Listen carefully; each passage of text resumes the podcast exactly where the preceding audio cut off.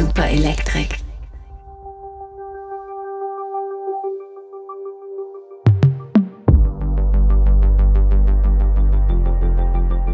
Das ist im Grunde genommen die Pandemie, auf die vor Covid-19 wahrscheinlich die ganze Welt am meisten geblickt hat und am ehesten sich vorbereitet hat. This is incredibly concerning. This is a clear way, a, a mechanism for, a, for an H5 pandemic to start. Durch die Pandemie sind sehr, sehr viele Fragen entstanden. Und das kann jetzt eine Chance sein, indem wir sagen, gut, jetzt wird einmal richtig erklärt und gesagt, warum Impfen wichtig ist. Oder es wird eben weitergemacht wie, wie bisher. Und dann kann es wirklich dazu führen, dass es wieder doch mehr Impfskepsis gibt. Dieses CFS, dieses Chronic Fatigue Syndrom, das trifft jetzt nicht jeden, der Long Covid hat, aber es ist die schlimmste Form von Long Covid. Es ist so, dass ich generell das total verdrängen muss, daran zu denken, was ist, wenn es nicht besser wird.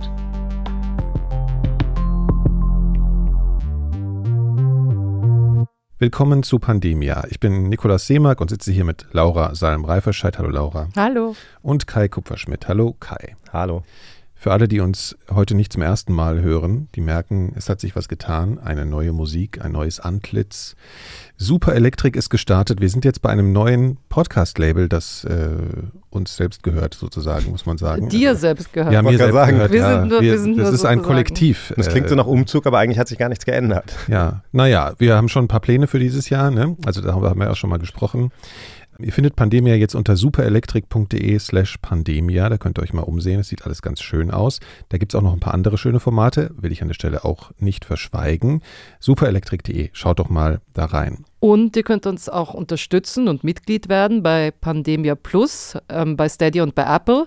Und das würde uns natürlich wahnsinnig helfen. Genau. Und wir haben jetzt auch vor, dann in Zukunft, wenn wir diese Folgen regulär gemacht haben, auch immer mal wieder ein ganzes Interview, das vielleicht nicht in voller Länge abgespielt werden kann in der Folge, Ja. das dann einfach noch äh, unseren, unseren Abonnenten zur Verfügung zu stellen. Da sind manchmal echt tolle Sachen bei, die wir einfach nicht in, in voller Länge bringen können. Genau, das haben wir ja auch schon früher ein paar Mal gemacht und äh, wir wollen auch nicht ausschließen, dass es auch anlassbezogene Extra-Folgen mal geben wird. Das können wir euch aber nicht versprechen, aber auf jeden Fall, das ist dann für die Mitglieder, aber primär ist das einfach dazu da, uns zu unterstützen. Also das hilft uns einfach sehr bei der Produktion dieses Genau. Formats. Genau, Und und wir haben auch einen Spenden-Button. Und Ja. zwar gibt es einen Spendenlink auf der Webseite von ähm, Superelectric slash Pandemia. Und in den Shownotes. Und in den Show Notes Genau. auch. Und da kann man eine Einzelspende machen oder natürlich auch noch lieber eine sich wiederholende Spende über viele Millionen Euro. Ja, und die Shownotes lohnen sich sowieso immer, weil wir versuchen da so ein bisschen die, ähm, wenn wir Artikel erwähnt haben oder wissenschaftliche Publikationen, äh, heute auch mal ein Video, dann findet ihr die Links dazu in aller Regel auch in den Shownotes. Genau, wenn ihr euch fragt, wovon wir eigentlich reden, Shownotes sind diese Sachen, die äh, ihr auf eurem Handy seht, während ihr das äh, hören könnt. Also das sind sozusagen die Episoden, Notizen, die Episodenbeschreibung. Gut, wir starten sozusagen ins super elektrische neue Jahr mit einer Update-Folge. Wir haben ja schon gesagt, dass wir hier jetzt so ein bisschen unterscheiden wollen zwischen Update-Folgen, wo wir aktuelle Dinge aufgreifen, Fragen, die ihr uns geschickt habt, die ihr übrigens an pandemia.superelektrik.de schicken könnt. Das ist heute so eine Update-Folge und ansonsten machen wir die sogenannten, das haben wir jetzt intern so genannt, aber das können wir ja noch außen so kommunizieren, Story-Folgen, wo wir eben wirklich äh, Geschichten erzählen, wie ihr von uns auch schon kennt, die ein bisschen aufbereiteter sind und ähm, die eine stringente Geschichte eben erzählen. Heute ist es eine Update-Folge und wir starten mit der Vogelgrippe. Später sprechen wir auch noch über Covid, über Long-Covid vor allen Dingen und über Impfungen allgemein. Aber wie gesagt, wir starten mit der Vogelgrippe. Warum ist die denn jetzt gerade so spannend?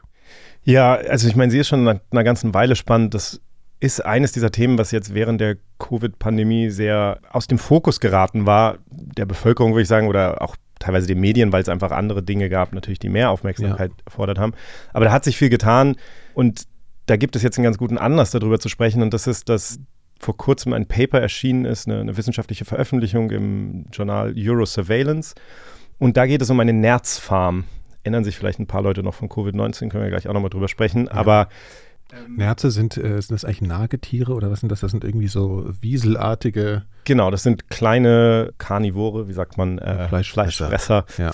Und die eigentlich im Übrigen, also es sind aquatische Tiere, leben eigentlich äh, als Einzelgänger und die werden eben für, ihre, für ihren Pelz Ja. ähm, gefarmt. Ich sehe das immer vor mir, es gibt so alte Herrschaften, die sich Nerze umhängen, wo dann auch so der Kopf noch dran ist und so. Ne? Also eigentlich alles ziemlich, ziemlich unschön. Und ich glaube, es wird auch ganz viel als Futter verwendet. Das, das, deswegen ah, habe ich mich okay. gefragt, wie, wieso braucht man eine ganze Farm für ich die Ich glaube vor allen Dingen auch an diesen Jacken. Man denkt ja, die, die genau. haben so diese Fellkrägen jetzt so, ne? Und das ist auch immer noch so ein Thema. Das ist vielen gar nicht klar, dass das zum Teil echtes Fell ist.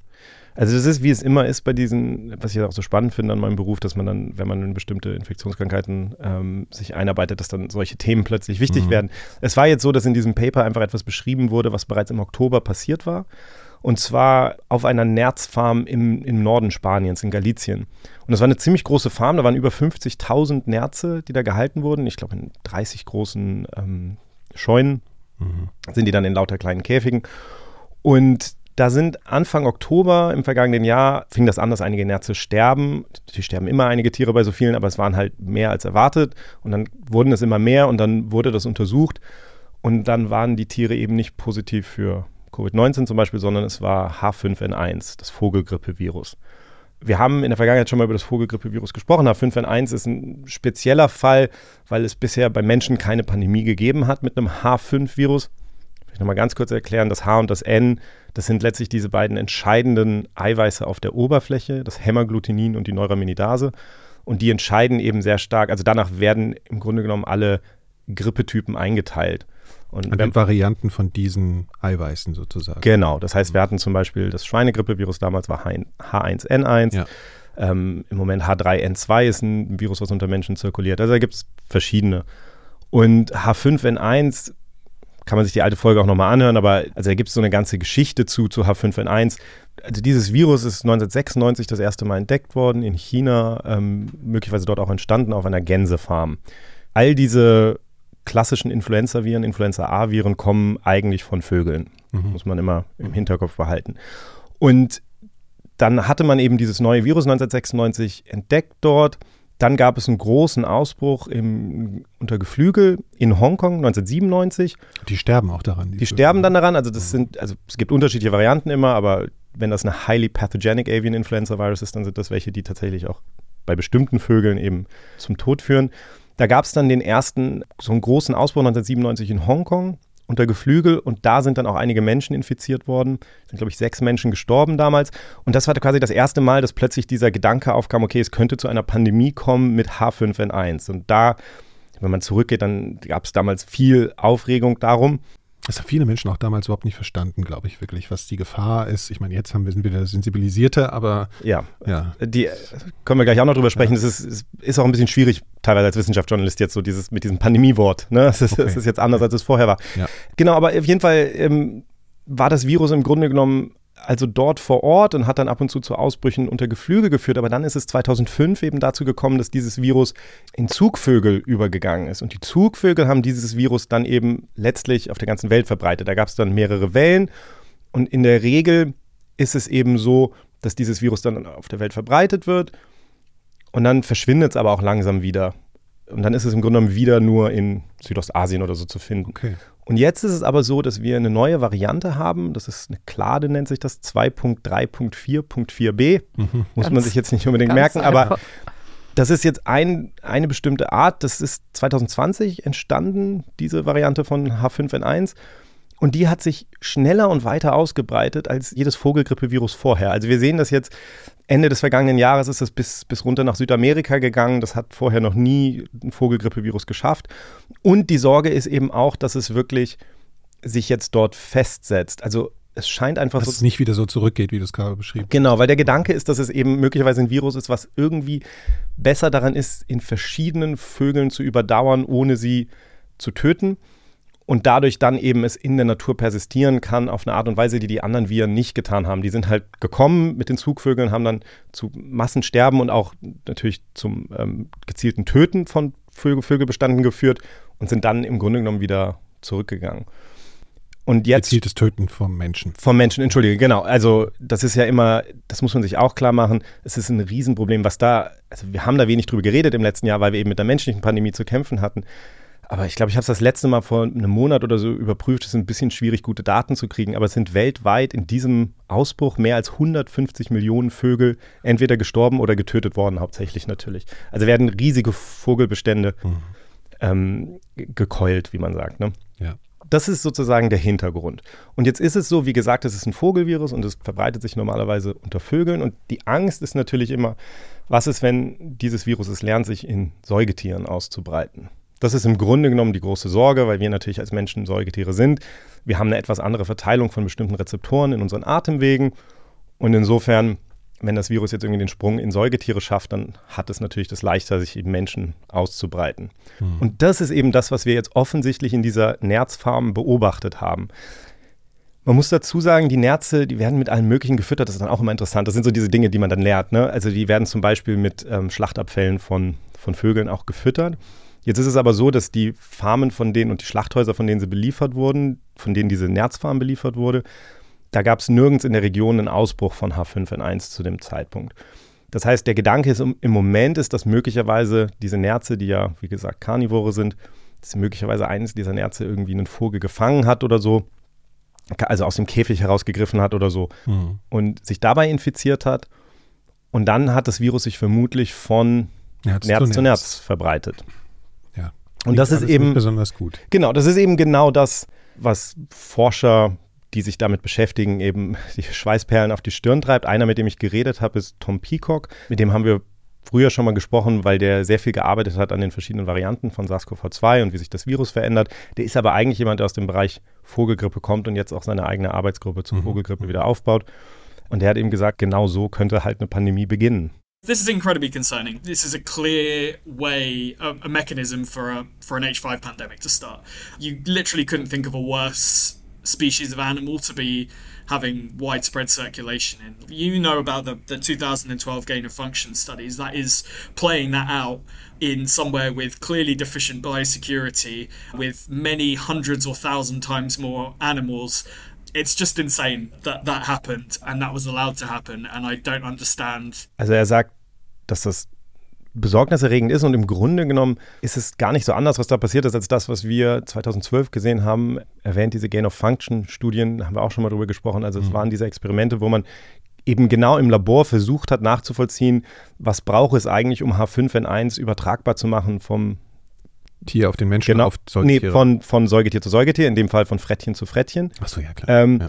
Da haben sie eben bestimmte Veränderungen schon eingeführt ins Virus und haben dann das Virus im Grunde von Tier zu Tier mal übertragen, um zu schauen, okay, wie passt es sich an? Und da gab es natürlich eine riesen Diskussion drüber, ob das nicht viel zu gefährlich war als mhm. Experiment. Und, und hier ist im Grunde genommen etwas Ähnliches passiert in einer Farm im Freien mit überhaupt keinen vernünftigen Sicherheitsmaßnahmen. Ne? Ja. Jetzt muss man zwei Sachen dazu sagen. Das eine nur mal so am Rande, was ich ganz spannend fand, war, dass das in, dem, in der Veröffentlichung steht eben drin, dass die Leute, die auf der Farm gearbeitet haben, also es hat sich kein Mensch dort infiziert, soweit wir wissen. Die haben sofort die 50.000 Nerze gekeult, haben die Menschen, die dort gearbeitet haben, alle in, unter bestimmte Quarantänemaßnahmen gestellt und haben die getestet und von denen ist niemand positiv gewesen für Vogelgrippe.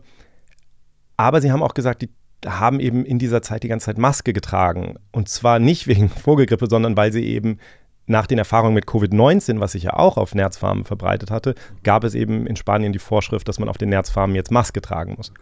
Das ist jetzt totale Spekulation, aber man könnte sich natürlich ein Szenario vorstellen, wo zum Beispiel ein Vogelgrippevirus entsteht, das einen Menschen hätte infizieren können und das nur verhindert wurde, weil. Wegen einer anderen Pandemie. Wegen der Covid-19-Pandemie ja, ja, und den, den Maßnahmen da auf Netzwerk. Also nur, also, aber diese Dinge, das kannst du natürlich nachher eh nicht mehr auseinander dividieren, aber das spielt eine Rolle. Mhm. Das ist das eine. Ähm, das andere ist, dass eben dieses Virus jetzt genetisch charakterisiert wurde, weil natürlich man wissen möchte, okay, wie sieht denn, hat sich das Virus denn wirklich verändert?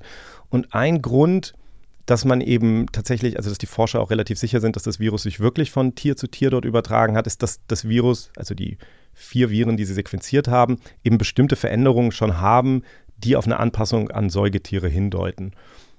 Da gibt es verschiedene, ganz verschiedene Dinge, die sich ändern können und da gäbe es auch eine ganze Menge Mutationen, die noch viel besorgniserregender wären als die, die man tatsächlich gesehen hat. Mhm. Aber auch diese, also sind mehrere Mutationen, die wir nicht einschätzen können, wo wir nicht genau wissen, was die tun. Aber es gibt eine Mutation, bei der wir genau wissen, dass es sozusagen eine Temperaturanpassung ist, weil eben das Virus auf eine bestimmte Temperatur optimiert ist mit seiner Vermehrung und es in, im gastrointestinalen Trakt von Vögeln dann zum Beispiel wärmer ist. Ah, okay. Und es deswegen sich an eine kältere Temperatur beim Säugetier anpassen muss. Und das wissen wir, dass diese, diese Veränderung das tut. Das ist jetzt natürlich spannend, dann auch in der Zukunft zu schauen, was finden wir über dieses Virus noch raus. Das wird jetzt natürlich untersucht. Ja. Aber in erster Linie ist es natürlich echt nochmal so eine Erinnerung, dass da im Grunde genommen Schritt für Schritt seit vielen Jahren so eine Art Pandemie in Zeitlupe passiert. Also nochmal, wenn man sich das vergegenwärtigt, was ich vorhin gesagt habe, dass das Virus im Grunde genommen erst nur bei bestimmten Ja, ja. Vögeln in China war, dann Ich auf meine, der wir ganzen kennen die Welt. Geschichte Dann, ja von, von Covid. Ne? Hört sich das Ja. hört sich an wie, wie ein langsamer Prozess, der sich dahin entwickeln könnte, natürlich. Ne? Könnte, genau. Und das ist, glaube ich, auch so der entscheidende Punkt, dass man immer sagen muss, natürlich ist H5N1 auch nicht das einzige Influenza-Virus und es kann natürlich sein, dass dieses Virus einfach nicht in der Lage ist, sich so zu verändern, dass es sich perfekt angepasst ist an die Menschen. Das wissen wir einfach nicht, aber wir müssen natürlich in unseren Annahmen erstmal davon ausgehen, dass es eben möglich ist. Ja. Und da hat Tom Peacock eben auch nochmal gesagt, dass es halt wichtig ist, dass wir auch in solchen Situationen jetzt so besorgniserregend das ist, uns aber auch nicht nur auf H5N1 jetzt konzentrieren, sondern nicht vergessen, dass es auch noch andere Influenza-Viren zum Beispiel gibt. I think we're probably at the highest chance of having an H5 pandemic we've ever had at the moment. But at the same time, going back to, you know, the the late 90s and early 2000s, it's important we don't get hyper focused on H5N1 because something else will just cause a pandemic. We know there are nasty strains of flu out there that are highly zoonotic, but they're not getting any press because they're mainly only happening in China or, or in East Asia. And there is a danger that because this is now happening in the US and Europe, we hyper focus on that. But the thing is, the, the majority of exposure to these viruses, you know, zoonotic influenza viruses, is still happening in China. Das sozusagen nur so als so eine Einordnung. Ne? Es gibt jede Menge andere Dinge und man sollte sich jetzt nicht nur darauf konzentrieren. Der Grund, dass gerade die Forscher, mit denen ich gesprochen habe, ich habe mit einer Reihe von Forschern gesprochen darüber, dass die so besorgt sind, ist einfach, wir sagen ja immer, it's a numbers game, sagt man auf Deutsch. Am Ende geht es natürlich irgendwie, es ist Statistik ja, ein bisschen. ja, Ne? ja. Und wir haben einfach im Moment dieses Virus so weit verbreitet auf der Welt, H5N1, Mhm. dass es eben ständig zu Infektionen kommt. Also die WHO hat eine Liste von Tieren, die inzwischen, von Säugetieren, die inzwischen infiziert wurden. Also wo man dann, da findet man dann einzelne Tiere. Ich glaube, in Montana haben sie drei Grizzlybären gefunden, die sie dann töten mussten, die H5N1 hatten. Es gab Fälle bei Delfinen, bei, bei verschiedenen Katzen, bei Und das sind nur die, man entdeckt hat. Ne? das sind nur die, die man entdeckt hat. Was ich halt so spannend finde, ist, es gibt diese ganzen Fälle und der Grund, dass es aber fast nie, also der Grund, dass wir eigentlich keine Säugetier-zu-Säugetier-Übertragung beschrieben haben, ist, dass in der Regel die Art Tier, die sich damit infiziert, ist die Art Tier, die eben zum Beispiel einen Vogel dann mal frisst. Mhm. Und diese Tiere leben eben in aller, in aller Regel allein. Also die leben nicht in großen Okay. Ansammlungen, in großen Herden oder so. Und das ist eben wieder das, wo man sagen muss, dass diese Minkfarm, das ist eben äh, diese Nerzfarm, Mink die eine auf Englisch. künstliche Zusammenführung von Einzel, Ja. einzeln lebenden Säugetieren. Ja. Da, da werden in diesem Fall wirklich Zehntausende Exemplare einer Art zusammen eingepfercht, die, Die eben normalerweise Einzelgänger Einzelgänger sind. sind. Ja, ja. Und damit schaffen wir dann eben unter Umständen Voraussetzungen für ein Virus, die das Virus in der Natur viel, viel schwerer hätte. Und das ist also wieder so ein, so ein Punkt. Und wir haben das ja damals bei Covid-19 gesehen. Es war ja so, dass das, das äh, SARS-CoV-2 sich auch auf diesen Nerzfarmen verbreitet hat und sogar sich etwas angepasst hat, etwas verändert hat und dann wiederum Leute, die dort gearbeitet haben, wieder infiziert hat. Und daraufhin wurden ja zum Beispiel in Dänemark, ich glaube, alle 15 Millionen Nerze im ganzen Land ähm, umgebracht. Ähm, die Niederlande haben sich entschieden, frühzeitig auszusteigen. Das hatten die eh schon vorgehabt, aber da ist, äh, es gibt keine Minkfarmen mehr Herzfarmen mehr. keine Nerzfarm, sorry. Italien hat, glaube ich, aufgehört, Norwegen will demnächst. Das Interessante ist, dass Dänemark zwar angekündigt hatte, da rauszugehen, aber die fangen das jetzt wieder an. Also in Dänemark soll jetzt tatsächlich, ähm, so, sollen tatsächlich Nerzfarmen wieder, wieder aufgebaut werden. Absurd dabei wäre es so einfach Es zu sagen, kein Mensch braucht ein Nerz, aus, Schluss. Also Das ich meine, wollte ich gerade so- sagen, also um das nur noch mal zu betonen, ja das geht hier einfach nur Es um geht das nur um Fell. Pelz, ja. Das ist Ja. unglaublich. Und es ist, äh, und Dänemark war tatsächlich der größte Lieferant weltweit. Hm. In China gibt es auch Nerzfarmen und so.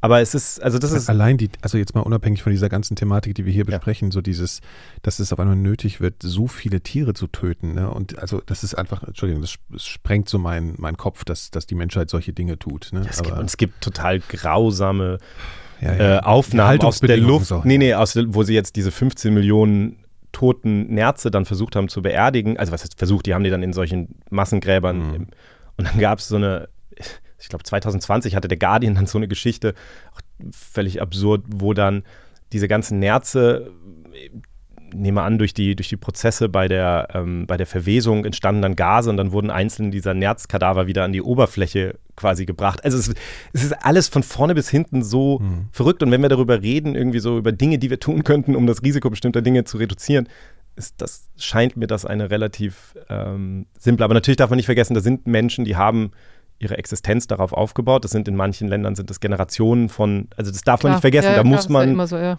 Äh, ne, und die Entscheidung in Dänemark, dass alle 15 Millionen Tiere getötet wurden im ganzen Land, das, äh, die wurde nachher von den Gerichten als unrechtmäßig, ähm, mhm. Wurde entschieden, dass es das nicht rechtmäßig war. Ähm, darum gibt es da jetzt die Kämpfe dann darum, ob es da jetzt eine Entschädigung gibt ja. und so, genau. Also das ist. Die Tiere selbst kannst du natürlich nicht mehr entschädigen. Nee. Aber da wird es dann ja. natürlich wieder komplex. Aber so ja. vom, so grundsätzlich erstmal ist das, ist das wieder ein Beispiel, wie wir schon so häufig gesagt haben, wo wir eben bestimmte Voraussetzungen schaffen, die in der Natur vielleicht nicht da wären. Hm. Ist es denn nicht denkbar, dass man sich jetzt auf den Fall, dass es auf den Menschen überspringt, schon mal vorbereitet? Also dass man sagt, okay, man entwickelt jetzt schon einen potenziellen Impfstoff für die Menschen gegen H5N1. Ist das denkbar? Das ist nicht nur denkbar, das wird auch gemacht. Ich kann ja auch mal ganz kurz dazu sagen, als wir die letzte Folge gemacht haben, wo es zum Ende des Jahres mit dem Rückblick, da haben wir die Forscher und so, mit denen wir gesprochen haben, ja auch gefragt, was sie fürs nächste Jahr als besonders wichtig empfinden. Und nichts wurde so häufig gesagt wie die Sorge vor, vor Vogelgrippe. Ähm, Mike Ryan hat das gesagt und so. Das heißt, das ist diesen Leuten natürlich allen bewusst. Mhm. Und es gibt ein etabliertes System inzwischen, das WHO Global Influenza Surveillance and Response System. Und da werden im Grunde permanent so, sogenannte Impfstoffkandidaten Viren gemacht. Also, dass man sozusagen das Virus bereit hat für den Fall, dass man den Impfstoff machen muss. Da gibt es auch einen H5N1 Impfstoff, der da quasi vorbereitet ist. Jetzt muss man nur zwei Dinge sich dabei natürlich überlegen. Das eine ist, wenn das Virus natürlich wirklich auf den Menschen überspringt. Dann hat sich nochmal verändert. Dann hat sich vermutlich auch das Hämagglutinin, das H, nochmal ein bisschen verändert. Das mhm. ist der Kern der Sache und damit ist das Virus vielleicht nicht mehr das Richtige, aber natürlich hat man dann das andere. Die, das andere Problem ist, ich weiß nicht, ob das jedem bewusst ist, aber Influenzaviren werden natürlich in Hühnereiern hergestellt. Ja. Die eine Sache, die wir gerade sehr wenig haben, weil wir ein Virus haben, das die Vogelbestände weltweit befällt und die getötet werden, sind Hühnereier. Also in den USA zum Beispiel ist der Preis für Hühnereier, glaube ich, um 30 Prozent oder sowas gestiegen bereits. Wir haben eine Knappheit von Hühnereiern? Vor allen Dingen in, in, in Nordamerika, weil einfach so große Vögelbestände gekeult werden müssen okay. wegen, ähm, wegen der Vogelgrippe. Mhm. Das heißt, ähm, da beißt sich die Katze so ein bisschen selbst in den Schwanz natürlich, wenn wir jetzt den Bedarf nach unglaublich vielen Hühnereiern hätten, könnte das selber wiederum ein Problem sein. Ne? Mhm. Aber wie gesagt, das ist im Grunde genommen die Pandemie, auf die vor Covid-19 wahrscheinlich die ganze Welt am meisten geblickt hat und am ehesten sich vorbereitet hat. Und ich glaube, was wir im Moment auch so ein bisschen sehen, ist so eine Art Zurückgehen dahin, also natürlich sind die Coronaviren jetzt auf eine Art und Weise auf dem Tablett, dass sie vorher bei vielen Menschen nicht waren. Aber trotzdem bleibt natürlich für die meisten Menschen Influenza so das Virus, was die höchste Wahrscheinlichkeit hat, die nächste Pandemie zu verursachen. Für die meisten Menschen, damit meinst du die Forscher? Für die meisten die Forscher, Entschuldigung, ja. ja. ja. Mhm. Genau, so ja. ist es. Okay, das leitet unser nächstes Thema eigentlich schon ein bisschen ein. Also wir wollten jetzt auch nochmal generell über äh, Geschehnisse in der Welt des Impfens, wenn man das so sagen kann, sprechen. Es haben sich äh, einige Dinge in letzter Zeit getan, äh, wenn es um Impfungen für andere Krankheiten auch geht. Ja, leider im Bereich von HIV hat sich etwas Negatives getan. Es gab da eine sehr große und sehr wichtige Studie, eine Phase 3-Studie, also wo sozusagen die Wirksamkeit und die Sicherheit bei Menschen getestet wurde bereits. Das war sozusagen die Studie, die am weitesten fortgeschritten war. Und die ist jetzt leider im Januar abgebrochen worden weil sie eben keine Wirksamkeit gezeigt hatte. Der Impfstoff sollte für verschiedene Subtypen ähm, verwendet werden können in verschiedenen Regionen der Welt. Das heißt, dieser, diese Studie wurde in den Amerikas, in Europa gemacht bei Männern, die Sex mit Männern haben und bei transgendern Individuen. Und sie hat eben keine, nicht genug Wirksamkeit gezeigt. Gab es natürlich schon viele Studien, die auch gescheitert sind zu anderen Impfstoffkandidaten. Ne? Das haben wir auch mal in der Serie erzählt. HIV, wir haben einen Dreiteiler gemacht, da können wir auch nochmal reinhören. Da gibt es noch mehr Details dazu. Also es ist wieder ein Misserfolg im Bereich der HIV-Impfung. Genau, und das ist natürlich tragisch, weil das offensichtlich so schwierig ist. Das haben wir auch in dieser Serie besprochen. Es ist so wahnsinnig schwierig für HIV einen Impfstoff zu finden. Ja. Und darüber habe ich auch mit Mitchell Warren gesprochen. Er ist der geschäftsführende Direktor von AVAC. Das ist eine HIV-Präventionsorganisation. Der, der leitet die, glaube ich, schon seit 20 Jahren. Und das ist eine Organisation, die übersetzen die Wissenschaft für die Communities und für die, für die Policymakers, also für ja. die Politiker. Und der sagt halt trotzdem, es ist natürlich eine Enttäuschung, aber man muss einfach weitermachen. So I do think it's it's disappointing for sure. It is a setback. It was the last vaccine candidate that was in these late stage trials. The field of HIV vaccinology had already begun to shift much further back upstream with new scientific concepts. So a lot of the vaccine concepts in phase 1 trials right now are very different. They're trying to do very different things immunologically than the AD26 vaccine was, because we and we now know that that concept didn't work. So um, we now see some new directions opening up, but it's disappointing because we don't have a major company like J and J driving it. And most of the things upstream are being driven by academic and government funded efforts, which are really important. But you know, it doesn't have a big industry partner right now. Um, so there's some big concerns about what the future looks like. But, but it, it certainly highlights why we still need to keep this work going. Das große Problem ist, dass diese Studie von Johnson Johnson äh, gemacht wurde. Das heißt, es hat diesen, diese Unterstützung von der Pharmaindustrie gehabt und da war das Geld da und das ist jetzt nicht mehr so. Und die Kandidaten, die es jetzt noch gibt, die verwenden eine andere Impfstoffplattform, also andere Methoden einfach. Und das heißt, die sind noch ganz am Anfang, diese Studien. Also das heißt, das es ist, jetzt, jetzt, mal eine Weile nichts zu erwarten. Der sagt, jetzt ist ein paar Jahre nichts zu erwarten. Ein paar Jahre dauern. Eine Sache, da haben wir in der Serie damals auch schon mal gesagt, aber man sieht das hier sehr schön, finde ich, dass das Virus, also die Strategie hier, es war eine relativ komplexe Strategie. Jeder hat, glaube ich, sechs äh, Impfungen bekommen. Aber Teil der Strategie war, ein Adeno26-Virus zu nehmen und da dann quasi verschiedene Teile vom HIV, vom HIV-Virus rein zu klonieren. Und jetzt ist es so, das Adenovirus 26, was Johnson Johnson hier benutzt, das ist natürlich die gleiche Technologie, die Johnson Johnson bei ihrem Covid-19-Impfstoff benutzt haben. Das ist im Grunde genau die gleiche Technologie. Und das ist natürlich auch der Grund, dass wenn die Leute jetzt sagen, naja, ähm, super mit den mRNA-Impfstoffen, das hat ja gewirkt gegen Covid und jetzt können wir da auch irgendwie einen HIV-Impfstoff machen. Haben wir schon immer gesagt, das ist ja nur sozusagen die Technologie. Das bedeutet ja nicht, dass das jetzt bei jedem Virus funktioniert. Und hier sieht man halt sehr schön, dass genau die gleiche Technologie, die Johnson Johnson eben erfolgreich angewendet hat bei, äh, bei SARS-CoV-2, bei HIV eben nicht funktioniert hat. Das ist einfach, das Virus haben wir ja sehr auseinandergenommen in der Folge, warum das so ist. Das, das, Virus selber stellt einfach uns vor eine Menge Probleme, weil es ja das Immunsystem direkt angreift und deswegen sozusagen eine andere Strategie möglicherweise gebraucht wird. Es ist, glaube ich, so, wie wenn man Feuer legt in Feuerwache. Das war, glaube ich, das Bild. genau. Richtig, ne? richtig. Genau. Also ja. kann ich sehr empfehlen oder können, sollten, empfehlen wir äh, den Dreiteiler zu HIV. Es hat ja auch eine viel, ganz besondere. Viel Schweiß und ja, wie sagt man da gekostet. Genau. Könnt ihr im Archiv äh, mal nachhören. Ja. ja, aber was mich noch so interessiert hat vom, vom Mitchell war, diese Studien kosten ja wahnsinnig viel Geld. Das ist wahnsinniger Aufwand, immer wieder Enttäuschung, Enttäuschung bei diesen Impfstoffstudien. Und dabei gibt es ja relativ gute und viele Methoden, um HIV sich zu schützen vor HIV. Also es gibt ja zum Beispiel PrEP, da kann man eine Pille am Tag nehmen und ist geschützt. Dann gibt es so Vaginalringe, das sind so Silikonringe, die schiebt man sich in die Vagina ein und das äh, tut dann Stoff ab, also auch diesen Stoff abgeben und schützt dann wieder vor HIV. Das kann man dann einen Monat zum Beispiel drin lassen. Dann gibt es aber auch noch dieses äh, Cabitagravir, habe ich das richtig gesagt? Ja. ähm, das ist, also das impft, also spritzt man sich mhm. und das schützt dann, dann wieder für zwei Monate. Also kann man sich ja eigentlich fragen, ob man diese Pandemie vielleicht auch ohne einen präventiven Impfstoff bewältigen könnte. These are huge advances, but in each of those, I'll just use my language again, taking a pill every day, using a ring every month, getting an injection every two months. For some people, these are hugely uh, uh, impactful uh, interventions. Um, but to get them delivered in health systems uh, at scale and with equity, again, to get us impact, um, I, I, think all of us acknowledge we need to do that. And for what I think of as a durable end to the epidemic, um, a vaccine will be essential. Um, if we can get to a place where you get a vaccine, you know, one, two, three doses and you have protection for life, that that really does allow you to think differently about how to control sustainably uh, uh, the, the epidemic.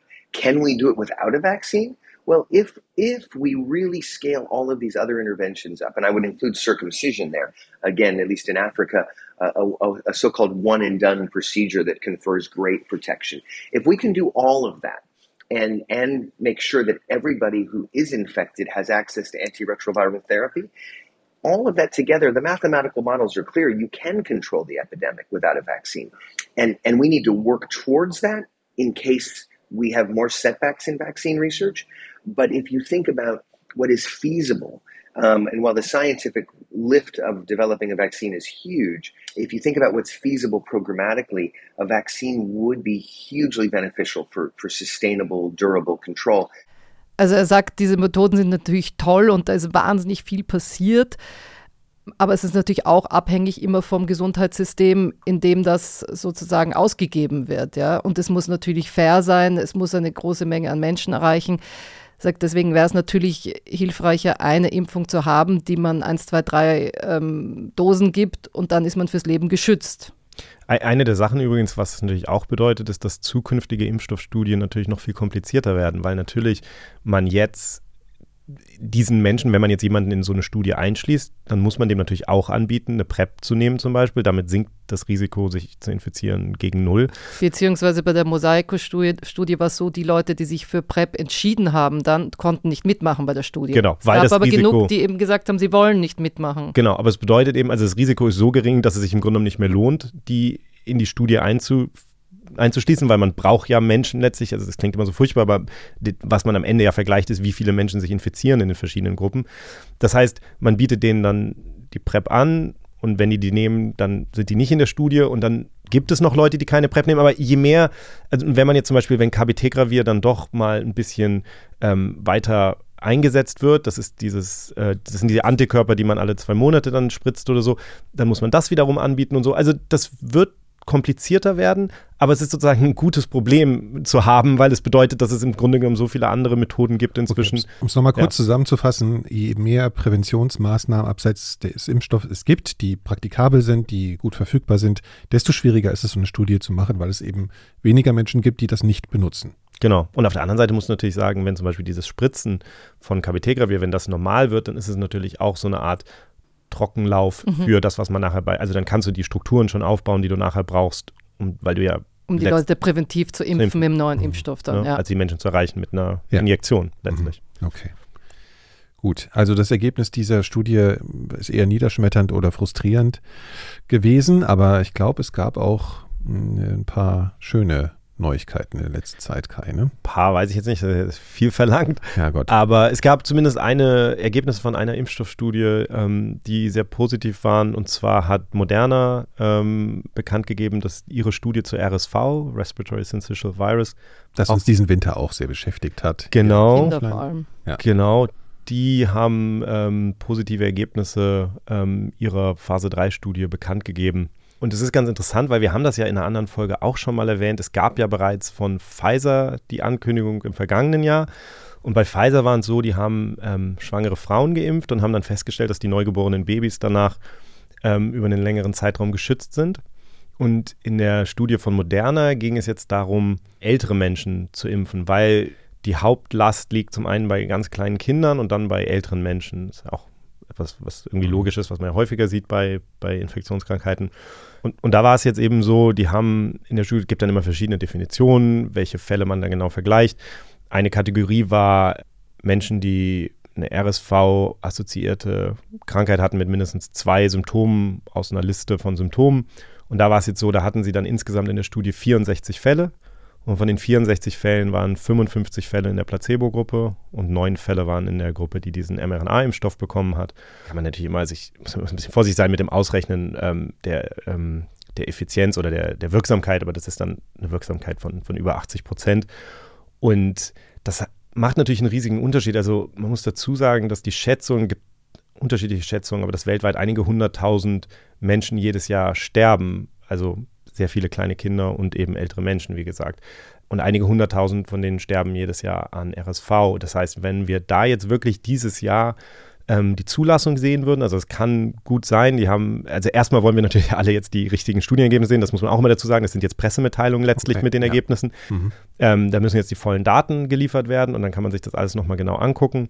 Und dann wird das vermutlich noch dieses Jahr in die Zulassung gehen und möglicherweise je nachdem sogar schon zugelassen werden. Und dann hat man das erste Mal quasi etwas, um diese besonders vulnerablen Gruppen vor RSV zu schützen. Und das ist natürlich schon wirklich, wirklich großer Ja. Fortschritt. Also, Interessant war ja auch, also wenn du das so erzählst, RSV ist ja dann anscheinend schon länger Thema. Äh, Dadurch, dass man irgendwie Covid erlebt hat, werden solche Krankheiten jetzt auch immer im Zuge dessen noch so bekannter. Ne? Ich habe eigentlich ehrlich gesagt das erste Mal von RSV gehört jetzt im Winter und habe gedacht, das ist irgendwas Neues.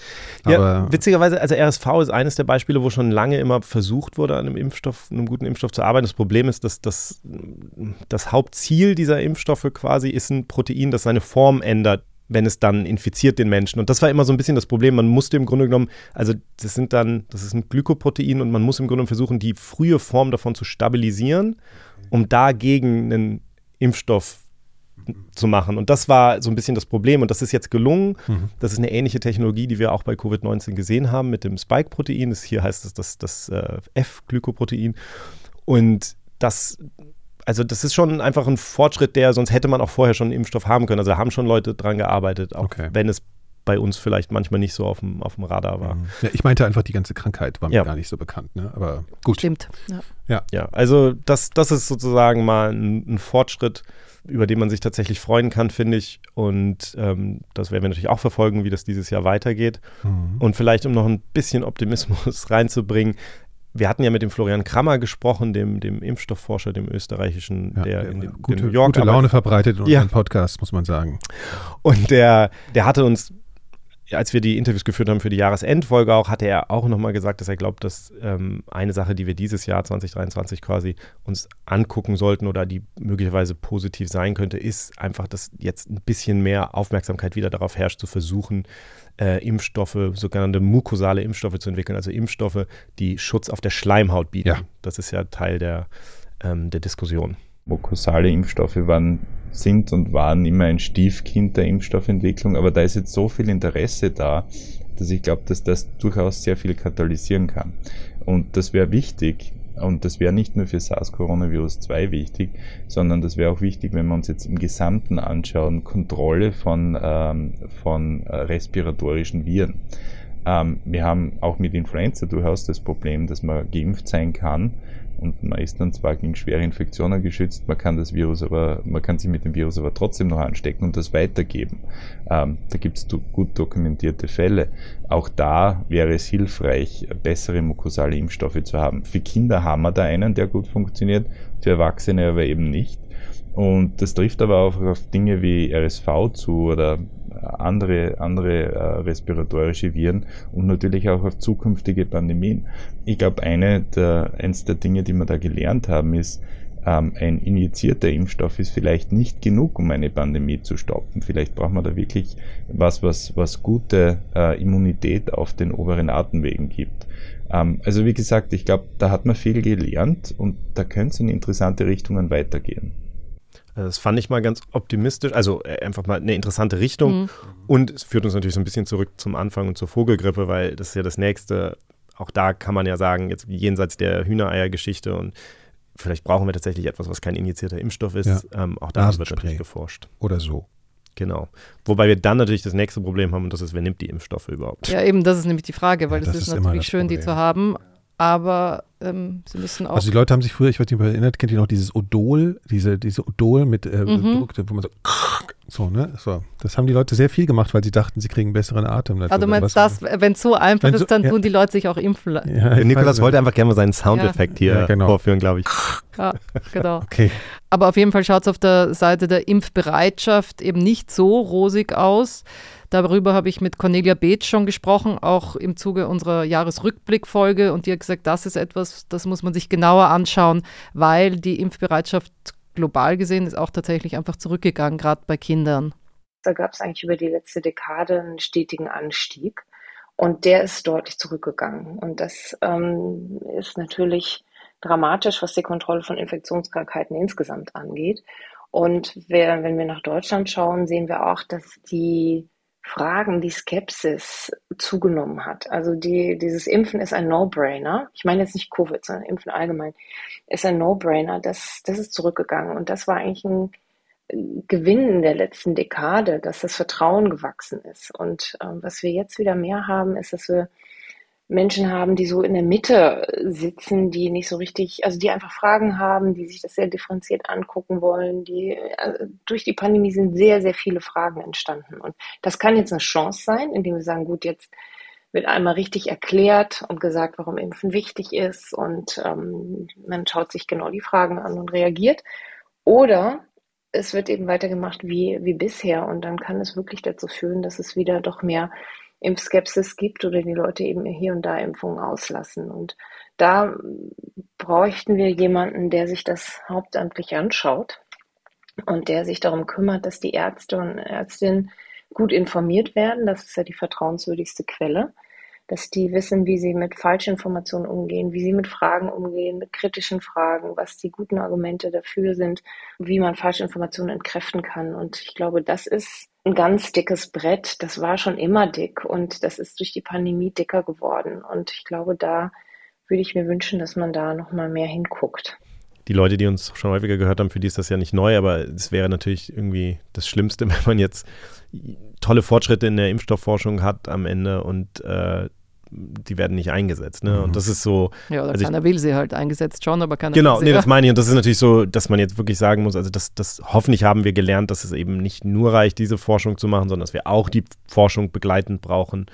Ähm, was gibt es da eigentlich für die Fragen? Was sind die Gründe, so dass Menschen irgendwie da Ängste haben und aber man wird sehen. Ja, das wird sich zeigen, ob das passiert oder nicht. Ja, das ist ja kein unbekanntes Thema.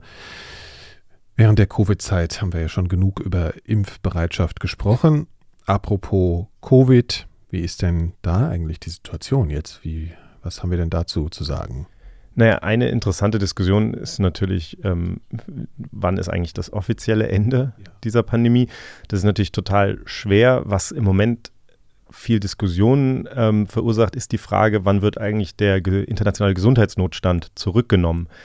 Das wurde ja am 30. Januar ähm, verkündet 2020. Und da gibt es ein Emergency Committee, ähm, die sich alle drei Monate treffen und das wieder sich anschauen. Die haben sich gerade am 27. Äh, nochmal getroffen. Gestern, heute zeichnen wir auf, 28. Januar, Samstag. Genau, und jetzt haben wir das Ergebnis noch nicht. Wenn ich jetzt raten müsste, würde ich sagen, dass die nehmen das jetzt noch nicht zurück, aber es wird vermutlich irgendwann dieses Jahr soweit sein. Es gibt gute Argumente zu sagen, diesen internationalen Gesundheitsnotfall kann man schon zurücknehmen. Das ist jetzt nicht das offizielle Ende der Pandemie, da gibt es im Grunde genommen kein offizielles Ende. Ja. Aber das sind so Diskussionen, die da gerade stattfinden, die durchaus schwierig sind, weil das natürlich bestimmte Konsequenzen hat. Was im Grunde genommen spannender ist, ist, selbst wenn wir aus dieser akuten Phase der Pandemie raus sind, ist natürlich ähm, die ganzen Langzeitfolgen der Pandemie. Ja. Und meinen Long-Covid. Naja, ich meine jetzt, also natürlich gibt es auf der politischen, auf der gesellschaftlichen Ebene alle möglichen ja. Dinge, die bleiben werden. Und auf der individuellen Ebene, klar, gibt es Long-Covid.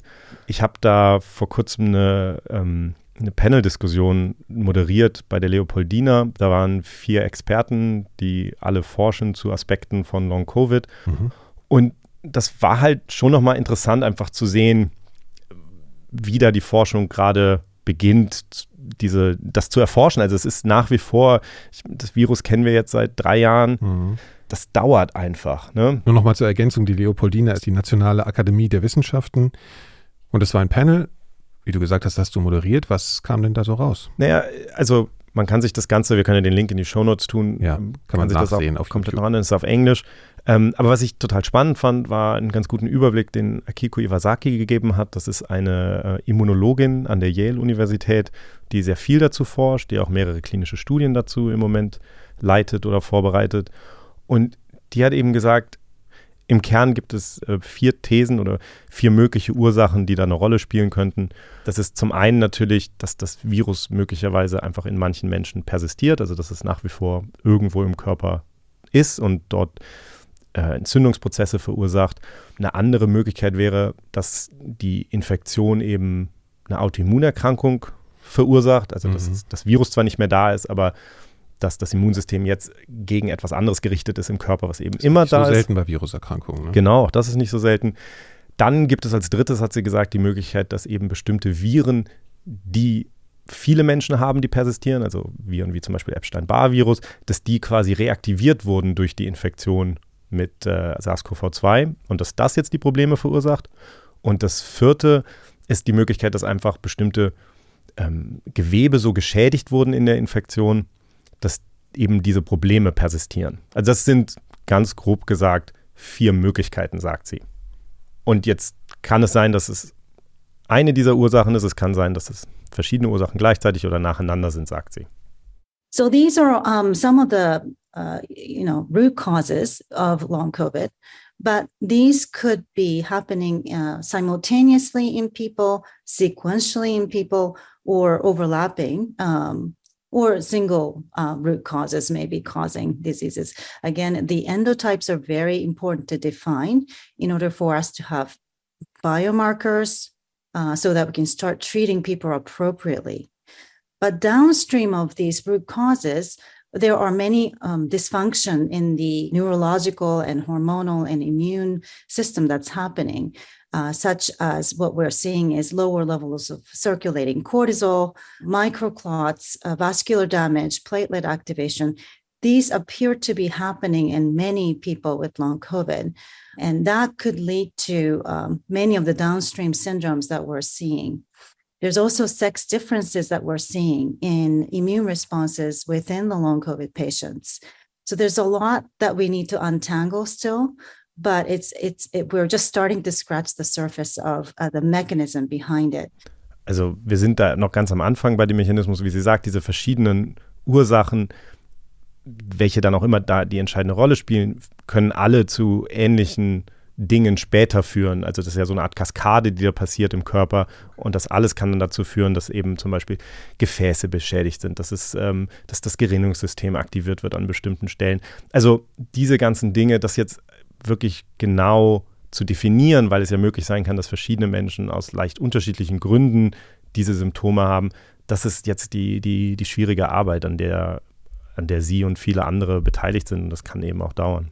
Laura, du hast ja auch mit einer Betroffenen gesprochen, gar nicht so einer unbekannten Betroffenen. Ja, genau. Ich habe mit Margarete Stokowski gesprochen. Sie ist Kolumnistin und Autorin. Und sie hatte genau vor einem Jahr, hatte sie Covid.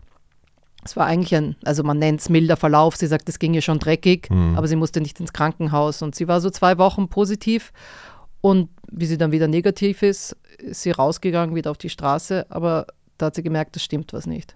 Ich habe dann gemerkt, als ich wieder rausgehen konnte, weil ich negativ war, dass ich nicht sehr weit komme, weil ich einfach eine starke Erschöpfung habe, weil mir schwindelig wird, weil ich ständig gucke, wo ich mich irgendwie hinsetzen oder abstützen könnte und einfach nicht so lange Strecken laufen kann und Angst hatte, einfach ohnmächtig zu werden oder so, weil mein Kreislauf äh, total Faxen gemacht hat. Und dann dachte ich, naja, okay, bei manchen Leuten dauert es halt ein paar Wochen und es ist halt manchmal so, dass man nicht gleich wieder fit ist. Und habe dann aber so gemerkt, okay, eine Woche, zwei Wochen, ein Monat, zwei Monate, es wird eigentlich nicht besser. Die Symptome waren dann andere als während der akuten Infektion. Also während der akuten Infektion war es eher grippeartig. Meine Long-Covid-Symptome sind Schmerzen, also Kopfschmerzen und manchmal auch so ein bisschen diffuse andere Schmerzen in anderen Körperteilen, Kribbeln, also so viel ähm, Signale von den Nerven, so ein bisschen wie wenn der Fuß einschläft oder so, aber das halt eher so in größeren Körperbereichen. Dann Schwindel bei Bewegung oder so Positionsänderungen, also zum Beispiel wenn ich aus dem Bett aufstehe oder wenn ich auch nur vom Sitzen aufstehe oder wenn ich den Kopf zu schnell bewege. Insgesamt Erschöpfung und ein sehr niedriges Energielevel.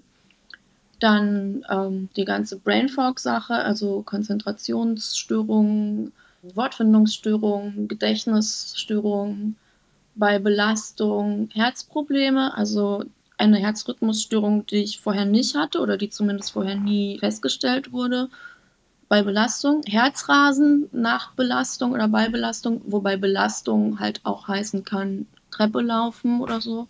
Und halt diese Crashes, also Crash heißt ähm, eine starke Verstärkung, also eine Verschlimmerung der Symptome für mehrere Stunden oder auch Tage nach einer belastenden Situationen und belastend halt im Sinne von zu anstrengend für den Körper. Und ich habe einfach, also ich dachte halt lange, bald ist besser. Ja, es ist also es ist eine mega Liste an Symptomen, man kann Mhm. sich das gar nicht vorstellen. Und sie sagt halt, sie hat dann angefangen im Frühling Termine für den Sommer zu machen und dachte, dann wird sie wieder schon besser gehen. Oder dann hat sie gemerkt, nein, doch nicht. Dann hat sie im Sommer Termine für den Herz, Herbst gemacht. Und sie sagt, du kannst halt mit dieser Krankheit einfach gar nicht planen. Du weißt nicht, wann es dir besser gehen wird. Und mich hat halt dann interessiert, wie sehr das ihr Leben einfach verändert hat. Also am Anfang habe ich noch ein bisschen versucht zu arbeiten, aber habe gemerkt, dass das eigentlich nicht mehr geht. Also dass es viel länger alles dauert, dass meine Konzentration nicht ausreicht, dass es mir wahnsinnig schwer fällt, Texte zu schreiben. Also ich meine, Wortfindungsstörungen, wenn man Autorin ist, ist einfach kein Spaß. Also das war sehr, sehr schwierig und dauerte immer sehr lang. Ja, es ist einfach ein Großteil meines Lebens weggebrochen. Also jede Aktivität, wie Leute treffen oder einkaufen gehen oder ja, was man halt so macht im Leben, muss ich planen. Also ich bin wahnsinnig viel am Planen, an welchem Tag ich was machen kann, weil ich die wenigen Sachen, die ich tue, halt sehr gut mir einteilen muss. Also zum Beispiel, wenn ich abends mit jemandem zum Essen verabredet bin, muss ich vorher den Tag größtenteils liegen, damit ich das schaffen kann. Abends verabreden geht generell nicht mehr so gut. Arbeiten geht halt nicht so gut. Also ich habe jetzt, ich versuche jetzt so eine Stunde am Tag am Schreibtisch zu sitzen, um so die ganze liegen gebliebene Bürokratie der letzten Zeit abzuarbeiten.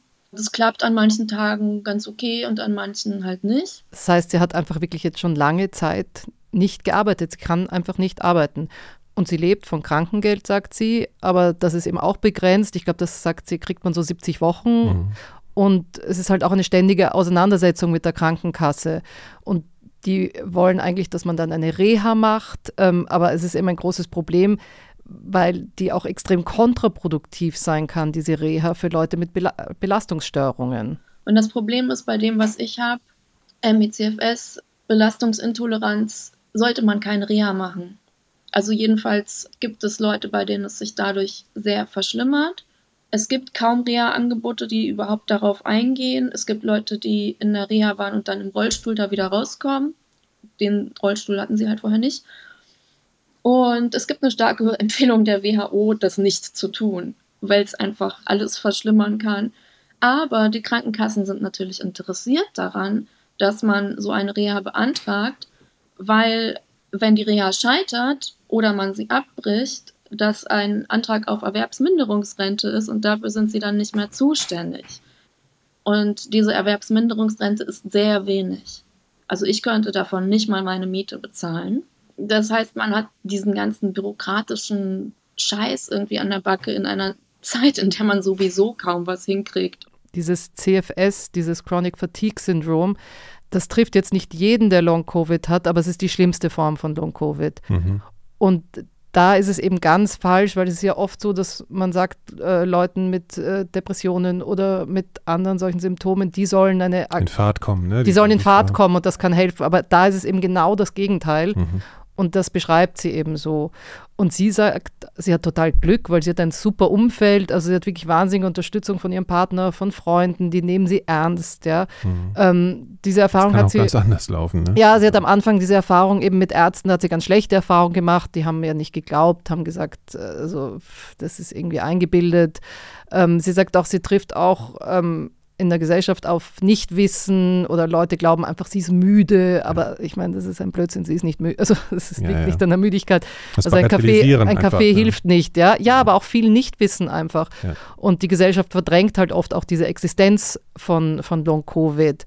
Und sie sagt, die volle Packung gab es halt, nachdem sie bei der Bundespressekonferenz im letzten Oktober mit Karl Lauterbach aufgetreten ist. Da ging es um Schutzmaßnahmen und Impfungen und zwar so eine Art, also ähm, eine Vorführung von seiner Aufklärungs- und Impfkampagne.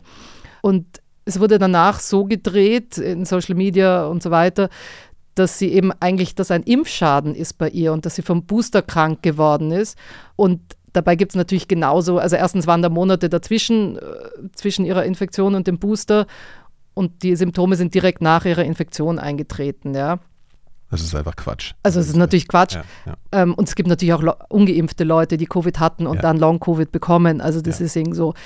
Und dann wurde auch gesagt, sie hat eben psychische Probleme oder ich weiß nicht was. Und dann natürlich, dass ich eigentlich psychische Probleme habe, dass ich eigentlich depressiv bin, dass ich eigentlich Drogen nehme, dass ich äh, long ungebumst bin und nicht long Covid habe. Also sehr viele Sachen, die halt so ja, personalisierend, sexualisierend, degradierend sind. Es ist mir prinzipiell bezüglich mir selbst jetzt völlig egal, weil ich war vorher von meiner Arbeit her dran gewöhnt, irgendwie mit Ansichten von Nazis und sonstigen ähm, irgendwie Arschlöchern konfrontiert zu werden. Aber es bedeutet natürlich auch, dass das nicht nur mich betrifft, sondern auch andere Leute, die Long-Covid haben und oder MECFS haben. Also es spricht daraus halt eine sehr starke Behindertenfeindlichkeit, eine Abwertung von chronisch kranken Menschen, deren Leid geleugnet wird, die beleidigt werden, die als Sozialschmarotzer und so weiter ähm, verunglimpft werden. Also das ist für mich persönlich ist es mir egal, aber das, was daraus spricht, ist sehr brutale Menschenfeindlichkeit. Also sie sagt, mittlerweile hat sie ein paar Medikamente gefunden, die ihr bei einigen Symptomen helfen. Sie ist jetzt auch in guten Händen, eben bei der Charité. Okay. Aber es ist schon so, dass natürlich die Versorgungslage noch reduziert ist. Also man muss sehr lange warten, bis man da einen Termin kriegt bei so einer Long-Covid-Sprechstunde. Es gibt natürlich viel zu wenig Ärzte, Ja. die spezialisiert sind ähm, und so weiter. Was halt natürlich mir sozusagen durch den Kopf gegangen ist, ob man darüber nachdenkt, ob das jetzt unter Umständen vielleicht für immer bleiben könnte. Und es hat mich halt interessiert, was sie motiviert, morgens aufzustehen. Ja, loaded question, weil manchmal halt nix. also es ist so, dass ich generell das total verdrängen muss oder, oder wegdrängen muss, daran zu denken, was ist, wenn es nicht besser wird. Und manchmal geht es mir auch super schlecht deswegen, aber irgendwie bin ich gut im Verdrängen äh, davon und, und darin, mich abzulenken. Also die allermeiste Zeit versuche ich einfach im Rahmen meiner Möglichkeiten irgendwas Sinnvolles zu tun und oder mich zu beschäftigen, Hörbücher zu hören oder ähm, ein bisschen Leute zu treffen. Also ich kriege halt oft Besuch irgendwie für so Kaffee, Kuchen oder irgendwelchen Haushaltskram zu erledigen. Aber prinzipiell ist es natürlich saudeprimierend. Also ich weiß nicht, ob ich wieder in meinem Beruf arbeiten werde. Ich weiß nicht, wie das finanziell wird, wenn das Krankengeld ausläuft und ich im Sommer halt noch nicht gesund bin und ähm, dann muss ich wieder arbeiten. Also weil sonst komme ich halt finanziell noch eine Weile über die Runden, aber äh, auf Dauer halt überhaupt nicht klar. Und ich habe noch Glück, weil ich halt vorher gut verdient habe. Also anderen Leuten geht es da sehr viel früher, sehr viel schlechter mit dem Geld. Ja, also es ist ziemlich, pff, Ziemlich deprimierende Geschichte. ja, und Also, trotzdem irgendwie. ja. Aber ja, es macht einem halt wirklich gut. das mal klar. Ne? Also, äh, und ich muss ganz ehrlich zugeben, dass man sich von dieser äh, Rhetorik so, ja, ist das nicht vielleicht doch eine Mischung aus äh, irgendwie psychischen Problemen und so weiter. Man ist verführt, sowas schnell anzunehmen. Ne? Ich will das jetzt mal ganz selbstkritisch sagen. Ich will jetzt gar nicht sagen, dass ich ihr das persönlich unterstelle, aber das sind immer diese Symptome, die Leute nach vielleicht nach einer Viruserkrankung haben oder immer diese diffusen, wo man immer denkt, ah, ist das nicht vielleicht auch ein psychisches Problem? Da ich habe das selbst kommen wir schon gleich erlebt, noch dazu, ne? ja. Okay, Was, halt, ja. was ich halt so spannend finde, ist, auf dem einen Level ist es ein bisschen Küchenpsychologie, aber man hat ja, Ja. schon das Gefühl, und ich kann es auch bei mir selber beobachten, dass man, wenn man natürlich selber dann die Infektion durch hat und man ist da gut durchgekommen, dass so ein bisschen hat man so das Gefühl, okay, das war's jetzt und jetzt Mhm. soll da auch alles weitergehen und das fast so ein bisschen so da was projiziert wird von die Leute ähm, machen jetzt sozusagen, dass die Pandemie immer noch da ist in gewisser Weise. Ne? So es ist dieses, so können wir uns jetzt weiter bewegen. Ja. Ähm, So Bremser. ja, und, und, und was ich halt spannend finde, wie du sagst, natürlich kennt man das von anderen Erkrankungen durchaus, von anderen Infektionen. Was halt, das hat auch einer der Forscher gesagt in dem, in dem Panel nochmal, was wir halt hier erleben, ist so eine krasse Synchronisierung weltweit. Ne? Also wir haben jetzt ein Virus, was vorher nie den Menschen infiziert hat, wo die Menschen quasi keine äh, Immunität gegen haben, was jetzt weltweit Milliarden Menschen in einem kurzen Zeitraum infiziert hat. Das heißt, all diese Dinge, die wir normalerweise vielleicht hier und da mal sehen, weil wir ja nicht alle gleichzeitig die gleichen Viren bekommen, das sehen wir jetzt hier weltweit synchronisiert ja. und dadurch werden, das kann man natürlich auch als Chance sehen, weil natürlich in gewisser Weise dadurch Dinge beobachtbar und untersuchbar werden, die sonst einfach schwierig Viel sind, werden, weil sie so diffus sind. auch Aufmerksamkeit ja. bekommen. Und die Aufmerksamkeit, ja. Ich will nur kurz, ich komme jetzt nochmal auf das Thema zurück, aber ich fand interessant, weil ich sie dann gefragt habe, hatte ich das Gespräch jetzt angestrengt mit mir, ja? Und sie sagt, sie, es ging eigentlich, aber sie hat eine, eine sozusagen Pulsmesseruhr und da ist ihr Puls schon in die Höhe geschossen, wie wir mhm. gesprochen haben. Mhm. Und sie sagt, teilweise hatte sie schon ein, ein Zoom-Gespräch, wo sie nebenbei was schreiben musste und danach hatte sie einen Crash weil es ja einfach zu anstrengend also war. Also diese Crashes sind diese massiven plötzlichen Erschöpfungssymptome. Genau, nachdem man, bekommt, was eine kleine dauern. Anstrengung ja, ja. hatte, ja. Also es ist schon, also ich glaube, das ist wirklich was, deswegen habe ich das eben auch so äh, gesagt, man muss das wirklich ernst nehmen und sobald man jemandem hört, was das bedeutet für den Alltag, merkt man auch, dass das überhaupt keine Bagatelle ist, sondern nee. dass es wirklich Leben zerstören kann. Und gerade sie sagt ja auch, sie ist ja noch in einer, in einer vielleicht noch besseren, Position. privilegierten ja. Position. Stellt euch das mal vor bei jemandem, der irgendwie Hartz-IV-Empfänger ist oder was auch immer, wirklich richtige Probleme hat, existenzielle oder was für auch immer für Probleme. Das ist schon massiv. Ne? Also es ist, muss ich auch sagen, es ist einfach, darum ist es auch wichtig, nochmal mit Menschen zu sprechen, die das erleben, sozusagen, um diesen Eindruck zu kriegen. Ich glaube, es ist schon auch wichtig, nochmal zu sagen, dass natürlich Long-Covid ist so eine Art groß, also da fasst man ganz viel drunter zusammen. Ja. Ähm, genau. Ähm, das kann ja gehen von jemand kann nicht mehr riechen nach der Infektion und das geht über Jahre weiter. Auch noch da rein, ne? Das Diese ist ja auch, long, also ja. wenn diese Symptome einfach lange anhalten. Ja. Aber wir reden hier jetzt natürlich vor allen Dingen über das, was sie eben gerade beschrieben hat, eben diese, diese was wir in der Regel chronisches als Chronic Fatigue Syndrome beschreiben. Das Erschöpfungssyndrom. Genau. Ja. Ähm, und es gibt ja diese Abkürzung MECFS. Und ich glaube, Laura, du hast ja mit einer der Forscherinnen, die bei mir auf dem Panel saß, Carmen Scheibenbogen von der Charité, hast du ja auch nochmal genau darüber gesprochen. Genau, und zwar leitet die, die Immundefektambulanz an der Charité, die beschäftigt sich eben schon ganz lange mit diesem MECFS. Und die sagt, das wurde schon vor über 100 Jahren beschrieben, dieses Symptom. Ja. Und jetzt ist es halt bekannt geworden wegen Long-Covid eigentlich oder das erste Mal wirklich so in, in, ins Licht gerückt worden, in der Aufmerksamkeit. Und sie sagt, das ist einfach ein Krankheitsbild, das ist, wird typischerweise ausgelöst durch eine schwere Infektion. Also oft hat man es bei pfeifischem Drüsenfieber gesehen, aber auch ähm, bei SARS-1 wurde das beschrieben und es gibt auch nach der Grippe solche Fälle, ja.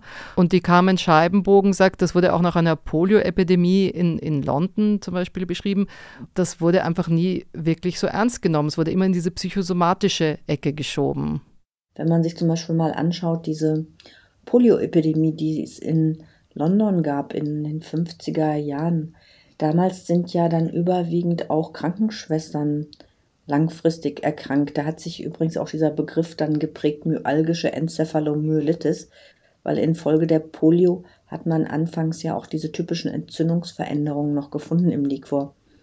Und zu diesem Zeitpunkt ähm, haben die Psychiater diese Patientin als hysterisch eingeordnet. Also man hat von einer Massenhysterie gesprochen und das unter anderem auch damit begründet, dass es eben überwiegend junge Frauen betrifft. Aus heutiger Sicht ist es klar, warum es überwiegend äh, Frauen betrifft, weil Frauen einfach ein aktiveres Immunsystem haben. Nur dieses Konzept hat sich letztendlich ähm, äh, gehalten.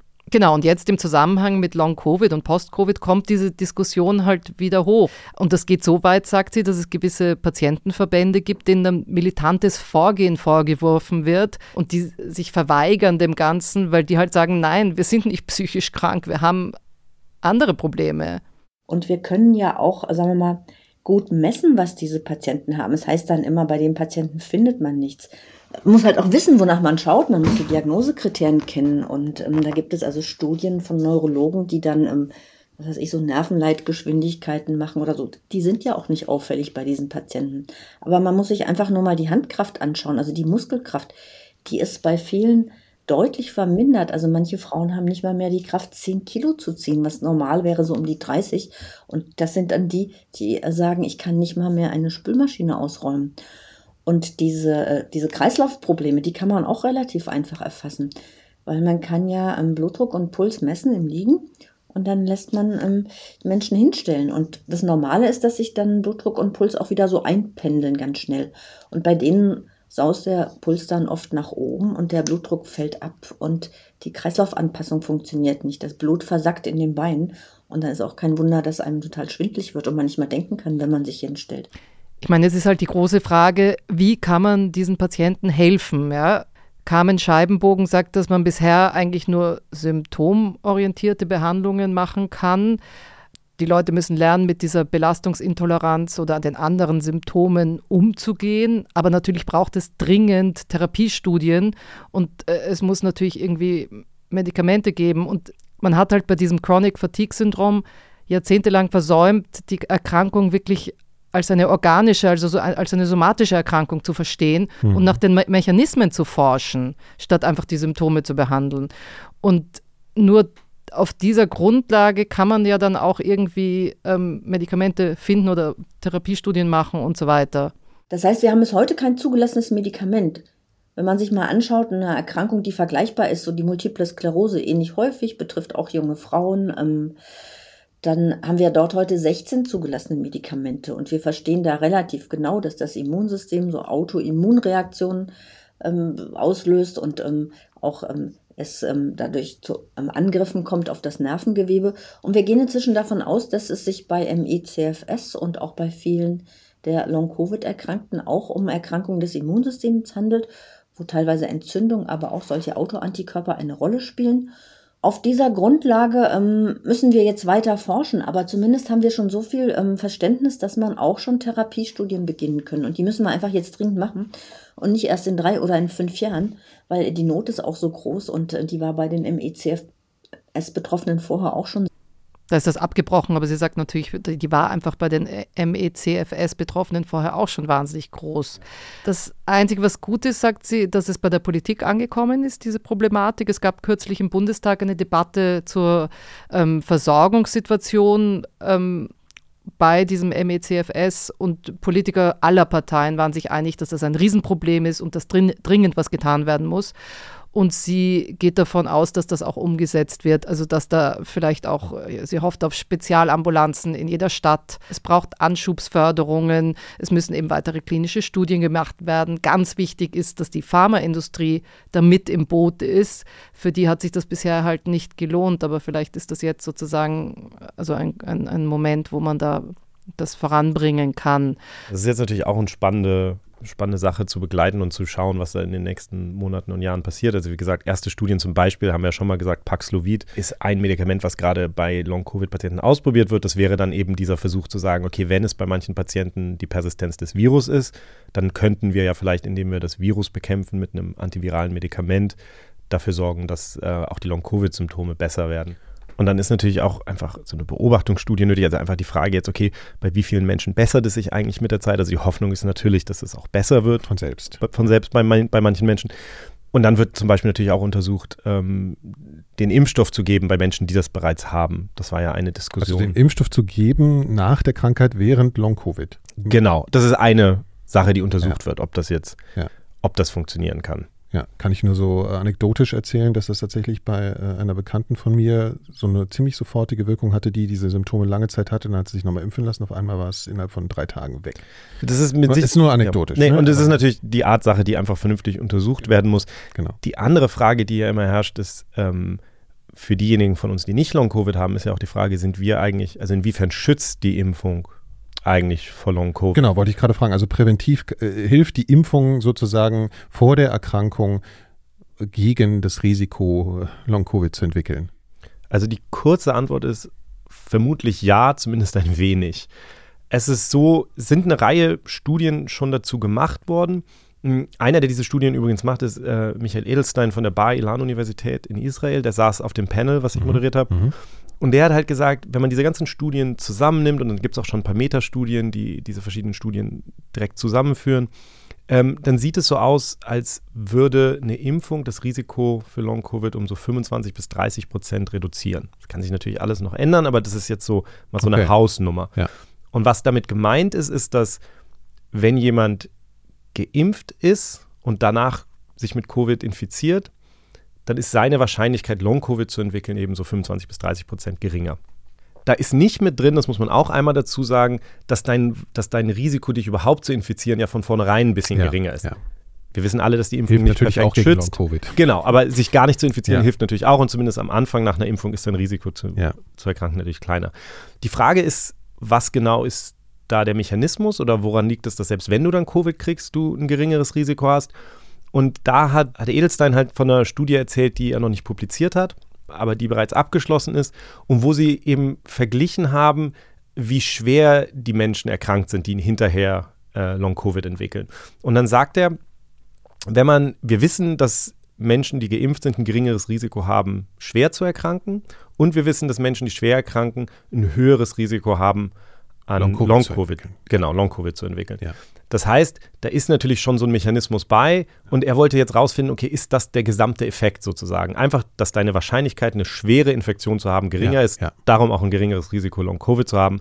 Und dann sagt er eben, wenn man das vergleicht, dann scheint das schon einen Großteil zu erklären des reduzierten Risikos, aber nicht alles. Also möglicherweise ist da noch ein anderer Effekt dabei. Mhm. Also es weist darauf hin, dass die Impfung unabhängig von der erschwerten Erkrankung danach auch einen eigenen Effekt auf Long-Covid haben Das könnte. ist, das ist zumindest im Moment, also wie gesagt, da gibt es jetzt sehr, sehr wenig Daten zu im Moment, aber das sind die Art Studien, das muss man halt jetzt Ja, ja. rauskitzeln und das tut man halt, indem man vergleicht Ja.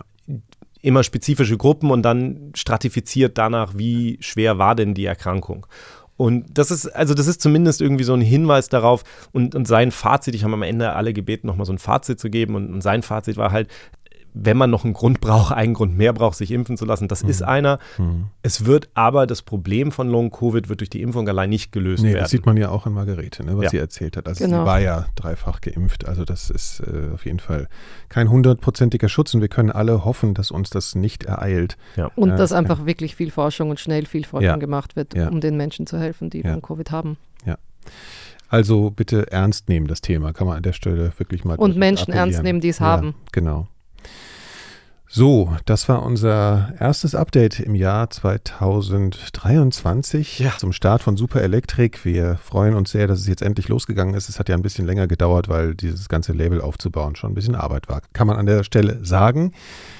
Das klingt aber super cool, wenn man ein Label, also du hast ein Label Ja. aufgebaut. Super Label. super elektrisch Super cool. cool, so, super electric. Super, ja, es ist echt so total super elektrisch. jetzt alles. interessiert uns natürlich auch das Feedback. Ja, das neue genau. Logo, die neue Ja, Musik. Bitte, bitte lobt uns ein bisschen, wir können es gebrauchen. Und schaut doch mal bei Pandemia Plus vorbei, wie gesagt, bei Steady oder bei Apple. Das hilft uns wirklich extrem bei der Produktion und äh, der Arbeit für diese, diese Folgen. Genau, also herzlichen Dank dafür. Schaut in die Show Notes und bei superelektrik.de slash Pandemia vorbei. Vielen Dank fürs Zuhören. Wir melden uns bald wieder. Dann wahrscheinlich mit einer Story-Folge, wo wir mal ein bisschen was erzählen. Wir haben da ja auch schon angedeutet, dass wir ein bisschen in einer Staffelweise denken. Das würden wir vielleicht das nächste Mal dann mal erwähnen und nochmal genauer erklären. Wir melden uns wieder ganz bald. Jetzt geht es wieder richtig los mit Pandemia. Wir wünschen euch ein frohes neues Jahr und äh, freuen uns. Das kommt jetzt sehr spät, aber trotzdem. Ja, Naja, aber trotzdem. genau. Das, Kann- Auch für die letzten elf Monate kann man Ja. noch ein bisschen. genau, Glück und genau, Freude genau. gebrauchen. Also, alles Gute, bis bald. Ciao. Ciao. Ciao.